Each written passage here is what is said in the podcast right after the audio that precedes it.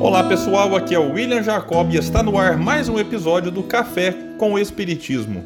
Trago para reflexão uma mensagem do Espírito Irmão X, intitulada O Nascimento de Jesus. Ela está no capítulo 15 do livro Doutrina e Aplicação e foi psicografada pelo médium Chico Xavier. Rezam tradições do mundo espiritual que, anos antes da vinda de Jesus, Iléu, nascido em Babilônia, emigrou para a Palestina a fim de aprimorar conhecimentos em torno da Torá. Cercado de discípulos e famoso por haver criado um tipo de rabinismo notavelmente liberal, concomitantemente com as lições que ensinava, referia-se, em reuniões íntimas, à próxima chegada do Senhor, para cumprimento das profecias. Em decorrência, aqui e ali, esfervilhavam comentários sobre os novos tempos. As conversações particulares do patriarca, aliadas aos anseios do povo, suscitaram largos debates na vida palestinense, notadamente em Belém, para onde se voltavam todas as esperanças, segundo o texto de Miqueia. E tu, Belém de Judá, não és assim tão pequena, porque de ti sairá o guia de Israel, cujas origens se perdem nos dias da eternidade.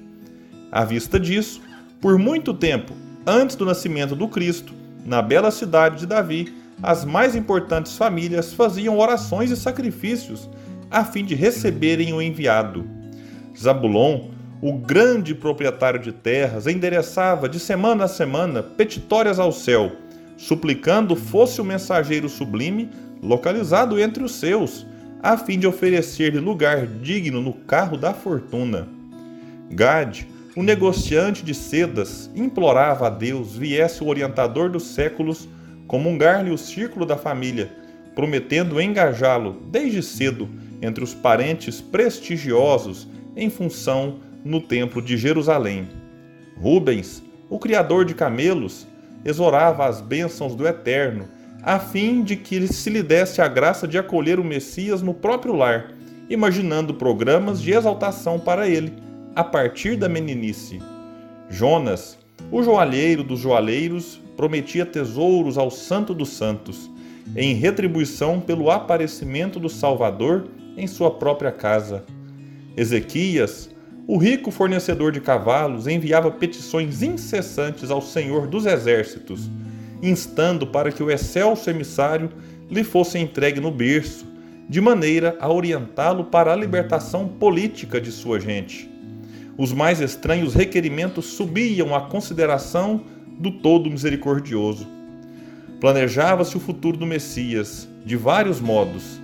Para uns, deveria ele formar entre os maiores orientadores rabínicos de seu tempo. Para outros, era certo que tomaria as rédeas do poder, a fim de restituir a Israel a independência esperada.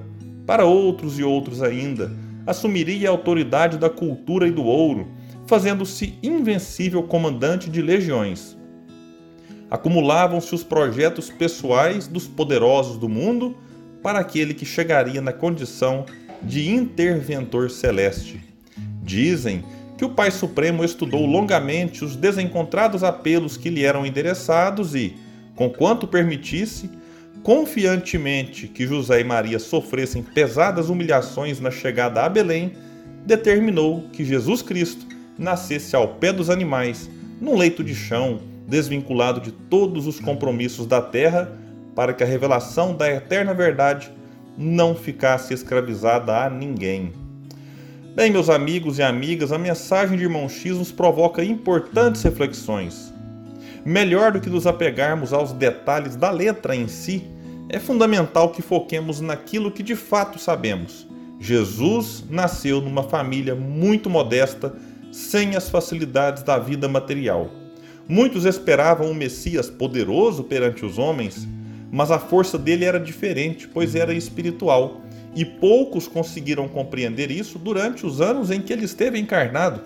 Mesmo aqueles seus seguidores mais próximos vacilavam ao verem Jesus tão forte em alguns aspectos e ao mesmo tempo tão simples e humilde, Jesus deu exemplo de humildade não apenas no nascimento, ele viveu entre os simples, entre os pecadores e não deixou de lhes oferecer seu auxílio e sua palavra amiga, nem mesmo aos excluídos pela sociedade.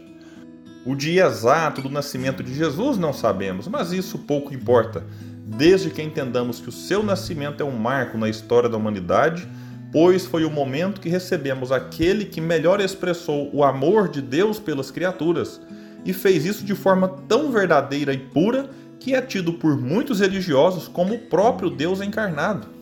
A doutrina espírita considera o espírito mais perfeito que Deus nos ofereceu, um guia e modelo, aquele que se oferece para mostrar o caminho que leva ao Pai e se coloca como exemplo a ser seguido, mas sem se impor às criaturas.